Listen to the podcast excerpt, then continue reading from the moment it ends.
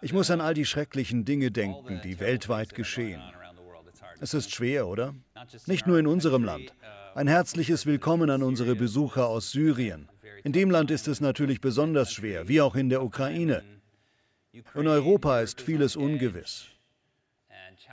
So viele Menschen stehen vor gewaltigen Herausforderungen. Da können wir Gott Dank sagen, dass wir wissen, wie die Geschichte ausgeht. In gewisser Weise ist es so, wie wenn man einen Roman liest, in dem sich die Schwierigkeiten auftürmen und man sich fragt, wie soll da noch eine Auflösung kommen? Aber das Gute ist, selbst wenn die Dinge im Lauf der Geschichte immer schlimmer zu werden scheinen, können wir die letzte Seite des Romans aufschlagen und feststellen, der Ring wurde im Feuer des Schicksalsbergs vernichtet. Aber ich will diese Geschichten jetzt nicht nacherzählen. Sie wissen schon, was ich meine. Ich will heute mit dem Ende meiner Botschaft beginnen. Wussten Sie, dass die Bibel eigentlich kein Buch ist? Sagen wir mal alle zusammen, die Bibel ist kein Buch. Sie ist eine Bibliothek. Sie ist eine Bibliothek. Und jedes Buch darin erzählt einen anderen Teil der Gesamtgeschichte.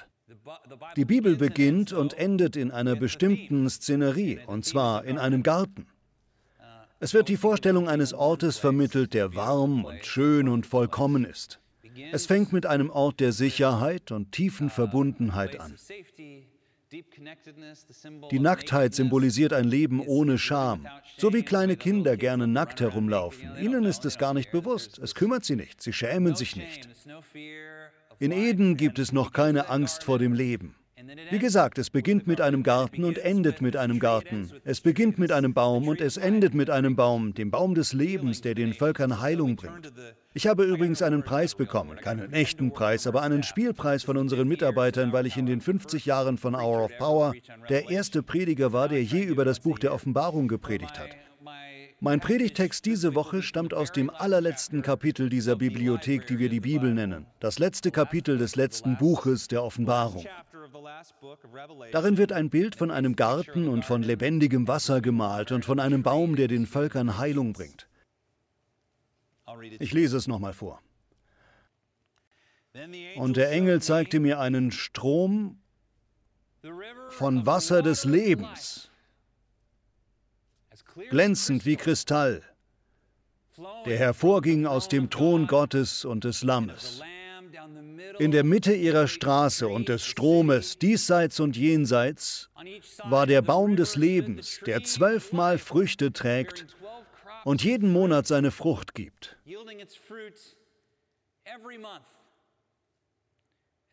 Und die Blätter des Baumes sind zur Heilung der Nationen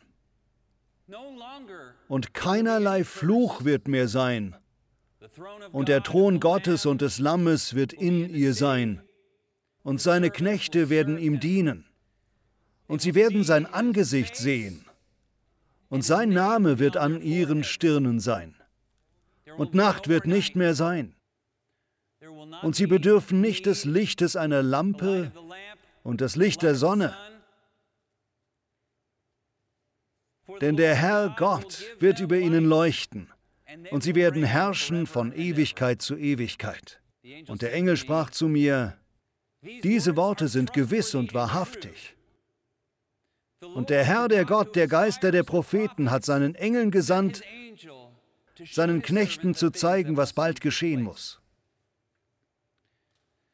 Der Geist und die Braut sagen, komm. Und wer es hört, spreche, komm. Und wen dürstet, der komme. Und wer da will, nehme das Wasser des Lebens umsonst. Diese Passage erinnert mich an Der Herr der Ringe, ein Buch, das ich häufig lese. Ich mag Der Herr der Ringe, weil, ich weiß nicht, es trägt mich in eine andere Welt hinein. Es hilft mir abends einzuschlafen. Irgendwie trägt es mich an einen besseren Ort und hilft mir, das Leben aus einem größeren Blickwinkel zu betrachten. Diese Passage erinnert mich irgendwie daran. Ich kann es nicht genau erklären, aber es gibt meinem Herzen auf mysteriöse Weise Hoffnung und Nahrung. Vor einiger Zeit kehrten Hannah und ich von einem Familientreffen in Florida zurück. Ihre Familie veranstaltet jedes Jahr so ein Treffen und sie hat eine große Familie. Ihre Eltern haben sechs Kinder, fünf Jungs und ein Mädchen. Ich habe also das einzige Mädel bekommen. Ich bin ein Glückspilz. Ich hatte immer gedacht, ich würde so um die 30 heiraten, aber dann habe ich Hannah kennengelernt und mit 21 geheiratet. Alle ihre Geschwister sind ebenfalls verheiratet und haben Kinder. Es ist also immer ein großes Familientreffen. Als ich Hannah kennengelernt habe, war ihr Vater kein reicher Mann. Aber seitdem ist er ziemlich wohlhabend geworden, was ein Glücksfall für mich ist, weil ich dadurch jeden Sommer einen Urlaub spendiert bekomme. Da sage ich nicht nein. Die Familie mietet für das Treffen ein Haus mit einem großen Raum, wo wir zusammenkommen. Jeden Morgen versammeln wir uns dort, um den Tag mit einer Andacht zu beginnen, bei der jeder von Glaubenserlebnissen berichtet und wir füreinander beten. Jeder kommt dran. Am letzten Tag war Hannahs Mutter dran und sie erzählte von einem großen Aha-Erlebnis.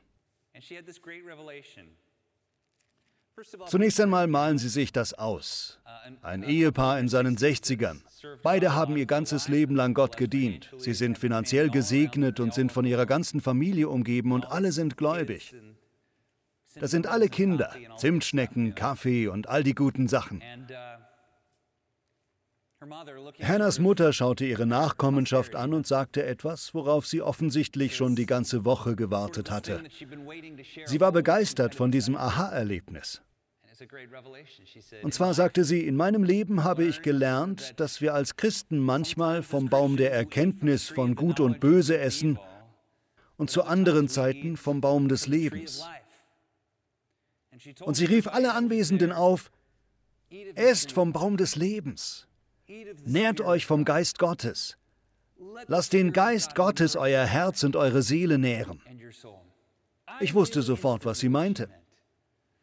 Ich habe meine Zeit auf dem theologischen Seminar zwar geliebt und es hat mir gut getan, aber im Englischen nennt man das Seminary auch manchmal scherzhaft Cemetery, Friedhof, weil man dort leicht in die Falle der Überintellektualisierung fallen kann oder in philosophische Debatten, wo man vom Verstand her zwar Argumente für Gott hat, sich aber am nächsten Morgen nicht vom Geist Gottes genährt fühlt. Es ist besser, morgens aufzuwachen, in den Himmel zu schauen und sagen zu können, danke Herr für einen weiteren Atemzug und für einen weiteren Tag und für deinen Geist. Danke, dass Jesus gekreuzigt wurde, damit ich als Kind Gottes mutig vor deinen Thron kommen kann. Vollkommen gerecht gesprochen in deinen Augen. Du hast mich berufen und nennst mich dein geliebtes Kind. Ich möchte täglich vom Baum des Lebens essen. Sie sagte, es liegt eine Gefahr darin, vom Baum der Erkenntnis von Gut und Böse zu essen, statt vom Baum des Lebens. Und dann sagte sie noch etwas, was wohl ungeplant war, was aber perfekt passte. Sie ließ ihren Blick über all ihre Kinder und Enkelkinder streifen und sagte, wisst ihr, je älter ich werde, desto jünger fühle ich mich. Ich wusste, was sie damit meinte. Je älter ich werde, desto jünger fühle ich mich.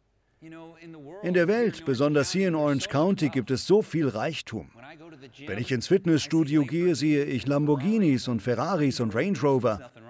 Daran ist nichts auszusetzen. Aber die meisten Menschen dort im Fitnessstudio sagen nicht, je älter ich werde, desto jünger fühle ich mich. Sie sagen, je älter ich werde, desto älter fühle ich mich. Das, was die Welt zu bieten hat, bringt mit der Zeit sinkende Erträge. Im Reich Gottes ist es anders. Wenn wir Jesus kennen und er in unserem Herzen lebt, mag unser Körper zwar wie Milch altern, aber unser Geist altert wie Wein. Je älter wir werden, desto lieblicher wird unser Inneres. Ehrlich gesagt werden wir dann auch angenehmer für andere und wir haben mehr zu bieten für eine Welt, die vom Baum der Erkenntnis von Gut und Böse essen, statt vom Baum des Lebens. Entsprechend ermutigte sie uns, esst vom Geist. Lasst euch vom Baum des Lebens nähren, von dem, was der Geist zu bieten hat. Für Nachfolger Jesu wird das Ende immer besser. Ja, jeder muss einmal sterben, ob nun heute oder in 100 Jahren. Wir alle sehen dem gleichen Ende entgegen. Aber für Nachfolger Jesu hat dieses Ende zwar auch etwas Trauriges, aber genauso etwas Schönes.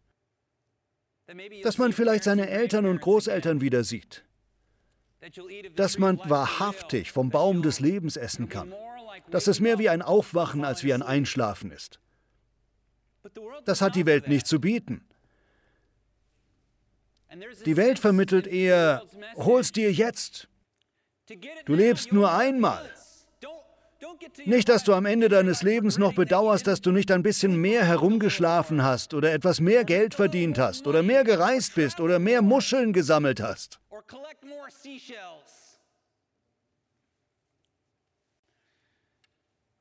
Aber ich glaube, es gibt auch noch eine andere Form von Bedauern, auch für Christen, nämlich, dass wir unser Lebensende erreichen und sagen, schade, dass mein Augenmerk so häufig auf diesen Dingen lag. Denn das Einzige, was wir mit uns in den Himmel nehmen können, sind unsere Entscheidungen. Liebe Freunde, fangen Sie mit dem Ende vor Augen an. Und Sie dürfen wissen, es ist nie zu spät, um noch gut durchs Ziel zu kommen. Ich glaube, jeder, der einen guten Lebensabschluss finden will, kann das. Das glaube ich. Und ich glaube, dass das eine christliche Weltsicht ist. Für viele Menschen ist der Tod etwas Beängstigendes. Das Ende ist beängstigend. Aber für sie muss es das nicht sein. Sie können auf das Ende hinleben und sie können mit einem Lied ins Grab gehen mit der guten Nachricht in ihrem Herzen und der Erwartung eines Zuhauses, dessen Türen für sie weit offen stehen. Also haben sie von Beginn an das Ende im Blick. Es ist ganz wichtig, dass wir als Gläubige die Kraft verstehen, die im Belohnungsaufschub liegt. Vielleicht haben Sie schon mal von der berühmten Studie gehört, die in den 1970ern von Stanford durchgeführt wurde. Wahrscheinlich haben Sie schon tausendmal davon gehört, aber sie ist tatsächlich bemerkenswert. Und zwar ging es dort um Gratifikationsaufschub, was bloß ein wissenschaftlicher Name für Belohnungsaufschub ist. In der Studie wurden Kinder vor die Wahl gestellt, entweder jetzt ein Marshmallow zu essen oder eine Dreiviertelstunde zu warten, während sie allein in einem Raum mit einem einzigen Marshmallow saßen und dann zwei Marshmallows zu bekommen. Einige der Kinder aßen sofort das Marshmallow. Andere Kinder warteten. Auf diesen Videos kann man sehen, wie sie damit zu kämpfen hatten. Mit diesen Kindern blieb man die nächsten 30, 40 Jahre in Kontakt. Das Ergebnis? Die Kinder, die auf die zwei Marshmallows hatten warten können, kamen im Leben in jeder Hinsicht besser zurecht. Sie hatten mehr Erfolg im Beruf, ihre Beziehungen liefen besser, sie hatten mehr Freunde, ihnen ging es finanziell besser. Lebensglück ist zwar subjektiv, aber wenn man versucht, Lebensglück in Daten zu erfassen, war Belohnungsaufschub ausschlaggebend. Und in dieser Studie war es der einzige Unterschied zwischen den beiden.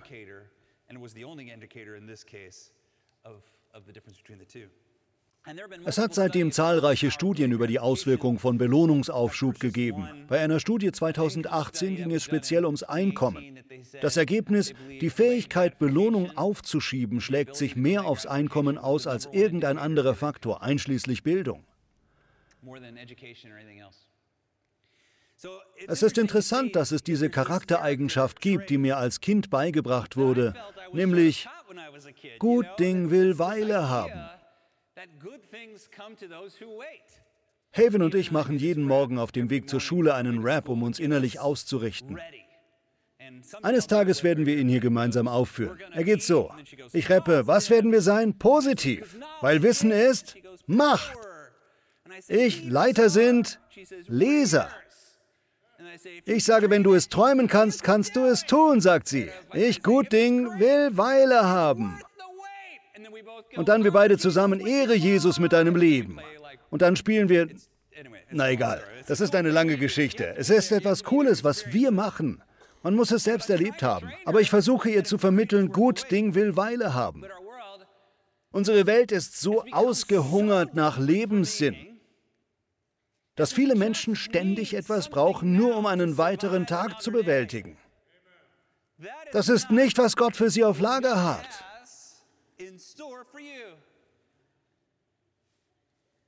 Beispielsweise weiß ich nicht, welche Auswirkungen die Pornografie hat, die sich immer mehr verbreitet und besonders auch Tinder.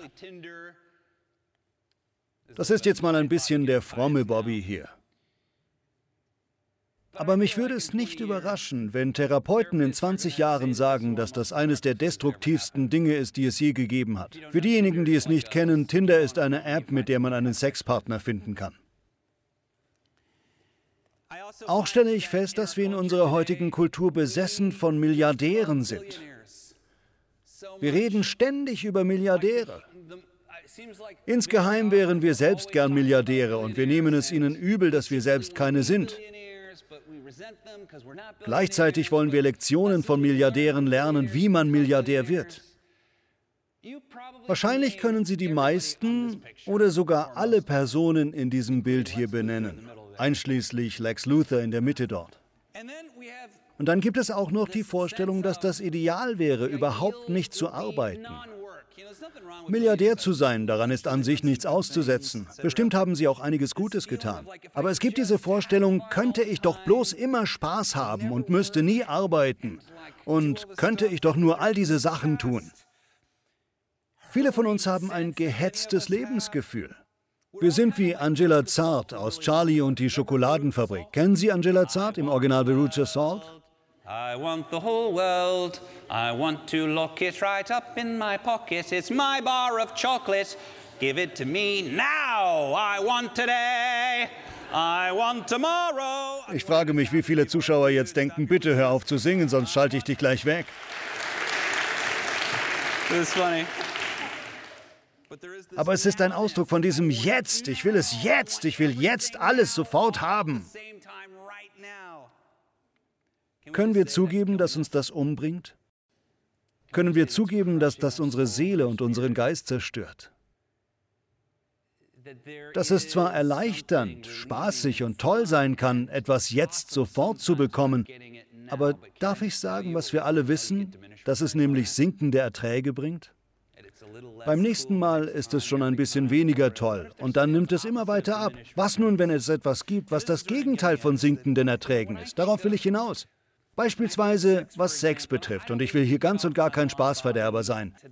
Auch will ich hier niemanden verurteilen. Aber wenn ich an Sex und Beziehungen denke, dann glaube ich, dass sich im Grunde jeder eine Partnerschaft wünscht, bei der man zusammen alt werden kann bei der man gemeinsame Erinnerungen hat und am Ende auf ein Leben zurückblicken kann, das man gemeinsam gut gelebt hat.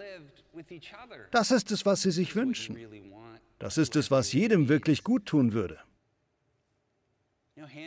Wissen Sie, als Hannah und ich mit 21 heirateten, hatte keiner von uns beiden je Sex gehabt. Damit will ich niemanden beschämen. Aber ich habe das Gefühl, wäre ich heute in dem Alter, würden sich all meine Freunde darüber lustig machen, dass ich mit Anfang 20 noch keinen Sex hatte. Dabei tut es so gut, zusammen mit einer anderen Person ein Leben aufzubauen, nicht allein älter zu werden, sondern zusammen mit ihr. Als Kind wurde mir beigebracht, dass ich mir Schätze im Himmel ansammeln sollte dass ich in diesem Leben Dinge gewinnen kann, die mir niemand nehmen kann. Dinge wie Weisheit oder eine Bildung oder Segen oder Gunst. Und ich muss daran denken, wie gut und sinnstiftend Arbeit für einen Menschen ist. Dass nicht zu arbeiten nicht das Ideal ist. Mit all dem möchte ich sagen, ich glaube, dass Gott uns etwas Besseres bietet als die gehetzte, sofortige Befriedigung mit Dingen dieser Welt. Er bietet uns die Fähigkeit, ein wirklich sinnvolles Leben zu führen, das von der altmodischen Vorstellung geprägt ist, ich will diesen Ort in einem besseren Zustand verlassen, als ich ihn vorgefunden habe. Ich möchte glauben, dass die Welt ein wenig besser ist, weil ich in ihr gelebt habe. Als Nachfolger Jesu haben wir einen guten Weg, wie wir das erreichen können. Wir tun Gutes nicht, weil jemand uns sieht, sondern weil wir das Gute lieben und das Böse hassen. So jemand möchte ich sein. Als Kind gab es gute Vorbilder, von denen ich viel gehört habe. Selbst noch mit 15 hätte ich keinen einzigen Milliardär nennen können, aber ich wusste, wer Mutter Teresa war. Und ich wusste, wer Frederick Douglass war. Und ich wusste, wer Nelson Mandela war. Und ich wusste, wer Oskar Schindler war. Und ich wusste, wer Neil Diamond war. Solche Leute. Es gibt eine eindrucksvolle Geschichte über einen Mann kurz vor Ausbruch des Zweiten Weltkriegs. Sein Name war Nicholas Winton. Vielleicht haben Sie schon mal von ihm gehört. Vor 1988 hatte keiner von ihm gehört. 50 Jahre zuvor, als der Holocaust seinen Anfang nahm, schmuggelte er jüdische Kinder aus der Tschechoslowakei. Innerhalb kürzester Zeit schmuggelte er 669 Kinder aus dem Land und fand Adoptivfamilien für sie. Es wird angenommen, dass nahezu all diese Kinder getötet worden wären, hätte er das nicht getan. Niemand wusste davon, bis jemand eines Tages auf einem staubigen Dachboden ein Protokoll fand in dem die Namen, ihre Geburtsdaten und die Adoptivfamilien verzeichnet waren. Und da kam heraus, dass das die Kinder waren, die er gerettet hatte. Die BBC ging der Sache auf den Grund und versammelte nun 50 Jahre später einige dieser Kinder, die natürlich inzwischen erwachsen waren, um sie mit Nicholas Winton. Bekannt zu machen, von dem zu diesem Zeitpunkt noch nie jemand etwas gehört hatte. Schauen Sie sich das mal an. All die Briefe, aber hier hinten ist die Liste von all den Kindern. Das ist Vera Diamant, heute Vera Gissing. Wir haben ihren Namen auf seiner Liste gefunden. Vera Gissing ist heute bei uns. Hallo Vera. Und ich sollte Ihnen sagen, dass Sie neben Nicholas Winton sitzen.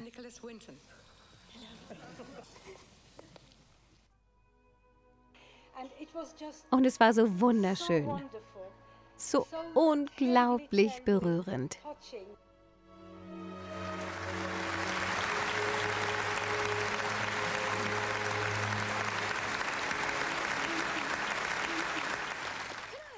Darf ich fragen, gibt es heute irgendjemand hier im Raum, der sein Leben Nicholas Winton verdankt? Wenn ja, können Sie bitte einmal aufstehen.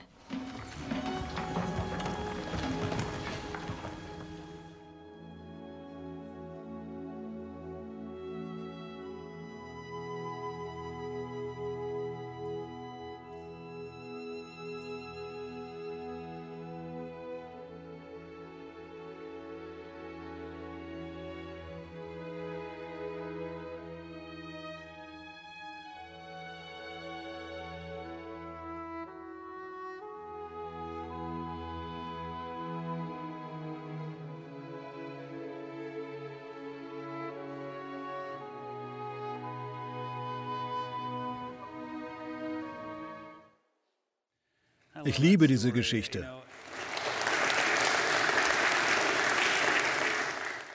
Was ich an der Geschichte am meisten liebe, ist nicht bloß, dass er viele Kinder gerettet hat, sondern dass er sein ganzes Leben lang niemand davon erzählt hat. Er wollte seine Geschichte mit ins Grab nehmen. Selbst die Kinder hätten nicht gewusst, wer ist der Mann aus England, der mich gerettet hat. Für mich ist das der Inbegriff eines durchweg guten Menschen. Wie viele Leute gibt es heute, die gut sein wollen, damit andere sie für gut halten? Statt dass sie einfach sagen, ich liebe das Gute und Richtige.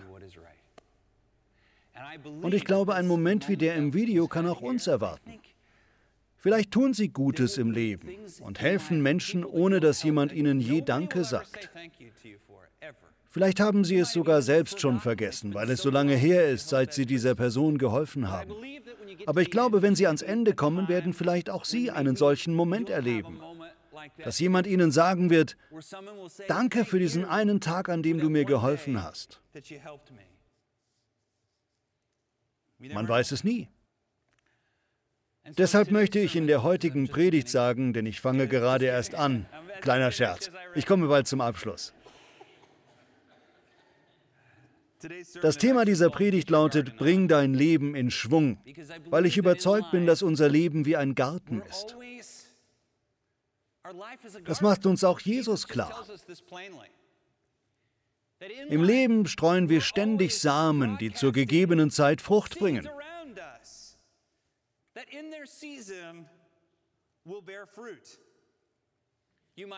Vielleicht hatten Sie früher eine schrullige Tante, die Ihnen, wenn Sie etwas falsch gemacht haben, gesagt hat, man erntet, was man sät. Ich hatte zwar keine solche Tante, aber ich bin durchaus in der Anwesenheit verurteilender Menschen gewesen. Natürlich bedeutet das bloß, dass sie einen nicht mag.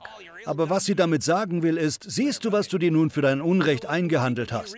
Wir denken bei dem Spruch, man erntet, was man sät, meist an etwas Negatives. Aber in der Bibel im Galaterbrief wird es auch positiv dargestellt. Wer Samen in den Boden pflanzt, wo sie niemand sehen kann, der bereitet seinen Lebensboden damit auf eine kommende Ernte vor. Wer Gutes tut, ohne dass andere sehen, wer diese Samen in seinem Leben pflanzt, der schafft sich dadurch einen Lebensgarten, der mit der Zeit immer schöner wird. Im jetzigen Augenblick mögen Sie es noch nicht erleben, aber es wird schöner werden. Mich beeindruckt, was aus einem Samen werden kann. Zusammen mit meinen Kindern habe ich das Gärtnern gerade als Hobby angefangen. Ich bin ein schrecklicher Gärtner. In dieser Hinsicht bin ich ein typischer Schuller. Die Schullers waren noch nie gute Gärtner, wir sind eher Fischer. Selbst mein Opa fing mit dem Predigen deshalb an, weil er so ein schlechter Landwirt war, Opa Schuller. Und ich habe einen braunen Daumen. Alles, was ich anfasse, wird braun und stirbt. Besser geht es mir mit Setzlingen. Trotzdem, mich beeindruckt, dass man einen winzigen Samen in den Boden tun kann und daraus dann etwas Großes wächst. Spinat oder Peperoni oder ein Apfelbaum oder Erdbeeren. Das sind alles Dinge, die ich gerade anzubauen versuche, ohne viel Erfolg. Aber es ist möglich. Alle Dinge sind möglich. Im Leben steckt so viel Kraft in vergrabenen Samen. Und im Leben pflanzen wir jeden Tag gute Samen und schlechte Samen. Jeden Tag tun wir Dinge, die unser Leben wieder neu in Schwung bringen. Worte sind Samen. Wenn wir jemandem etwas Gutes sagen, der verletzt oder verkorkst ist oder gerade einen schweren Tag hat, pflanzen wir damit etwas in seine Seele, was wachsen und sein Leben verändern kann. Und es ist Glaube, der diesen Samen im Boden hält. Der Glaube, dass diese Person ein neuer Mensch werden kann. Worte können entscheidend sein. Wenn wir eine Predigt hören, die Bibel lesen oder etwas Ermutigendes aufnehmen, können wir diese Worte in uns bewahren. Und es ist der Glaube, der diese Samen im Boden hält. Wenn wir Geld geben, auch ganz privat, um jemandem zu helfen oder für ein Anliegen, das uns wichtig ist, dann ist es Glaube, der den Samen im Boden hält. Wenn wir Zeit mit etwas verbringen, was für so viele Menschen als Zeitverschwendung erscheint, Zeit mit kleinen Kindern oder in der Pflege oder um einem Mitmenschen etwas Gutes zu tun oder jemandem zu helfen, von dem man weiß, dass er sich nie ändern wird, dann pflanzen wir damit Samen der Veränderung in unserem Leben. Und die Bibel verspricht uns, dass diese Samen eine 30, 60 oder sogar hundertfache Ernte einbringen werden. Entscheidend ist, dass wir die gesäten Samen auch im Boden halten. Und es ist Glaube, der das bewirkt. Und es ist viel Arbeit, oder? Ich habe gehört, dass Menschen schwere Arbeit scheuen. Aber ich kann Ihnen sagen, ein Garten voller Unkraut erfordert erheblich schwerere Arbeit als ein Garten voller Tomaten. Es ist eine Menge Arbeit. Es ist eine Menge Ungeziefer. Es sind eine Menge Pollen und Staub. Es mag schwere Arbeit sein, gute Samen zu pflanzen, aber es ist schwerere Arbeit, einen vom Unkraut verwucherten Garten zu retten. Viele von uns streuen jeden Tag Unkraut. Wir spucken achtlos negative Worte aus, Worte der Angst. Wir machen Menschen etwas vor, und es ist unsere Angst, die diese schlechten Samen im Boden hält. Manchmal drücken wir unsere Verachtung für bestimmte Menschen aus. Wir beschimpfen bestimmte Menschen oder einen Job oder etwas anderes als Schlangen, Ungeziefer, Ratten, Schweine oder Kobolde. Das sind Samen, die wir in unserem Leben ausstreuen. Und ich sage Ihnen, eine solche Ernte sollte man sich lieber ersparen. Und es ist Angst, die diese Samen im Boden hält. Einige von uns haben Eltern oder einen Lehrer gehabt, der bestimmte Dinge über uns gesagt hat. Vom Kopf her wissen wir, dass sie nicht stimmen, aber im Herzen halten wir an diesen Samen fest. Samen der Selbstverachtung, dass wir wertlos sind, dass wir Sünder sind, dass wir verkorkst sind, dass wir schreckliche Menschen sind. Und es ist Angst, die diese Samen im Boden hält. Sie sind nichts davon. Das ist eine Lüge. Unser Seelenfeind lügt uns gerne an. Das Reich der Finsternis ist auf Täuschung aufgebaut. Das ist seine Grundlage. Das ganze Reich der Finsternis ist nur auf Lügen über uns aufgebaut. Auch die Unversöhnlichkeit und Verbitterung, die wir gegenüber anderen Menschen verspüren, sind Samen, die unsere Angst im Boden hält. Sie sprießen weiter, bis wir sie aus dem Boden reißen. Reißen Sie sie jeden Tag aus dem Boden. Pflegen Sie Ihren Garten. Ihr Leben ist ein Garten. Ihr Leben ist ein Garten und Sie entscheiden jeden Tag neu darüber, was Sie anbauen wollen. Jeder neue Tag erfordert eine Entscheidung. Entscheiden Sie sich heute, einen Garten anzubauen, der aufblühen wird und bei dem die Zeit auf Ihrer Seite steht. Sie werden später für diese Entscheidung sehr, sehr dankbar sein. Jesus, wir bitten dich, dass du uns damit hilfst. Hilf uns, unseren Garten mit Glauben zu pflegen. Wir kommen zu dir und bitten dich, zeig uns, wie wir das reiche, volle Leben führen können, das uns zur Verfügung steht, wenn wir dich von ganzem Herzen und mit ganzer Seele lieben und wenn wir unseren Nächsten lieben wie uns selbst. Hilf uns heute zu erkennen, was es wirklich heißt, vom Wasser des Lebens zu trinken und vom Baum des Lebens zu essen. Das beten wir in dem mächtigen Namen Jesu. Amen.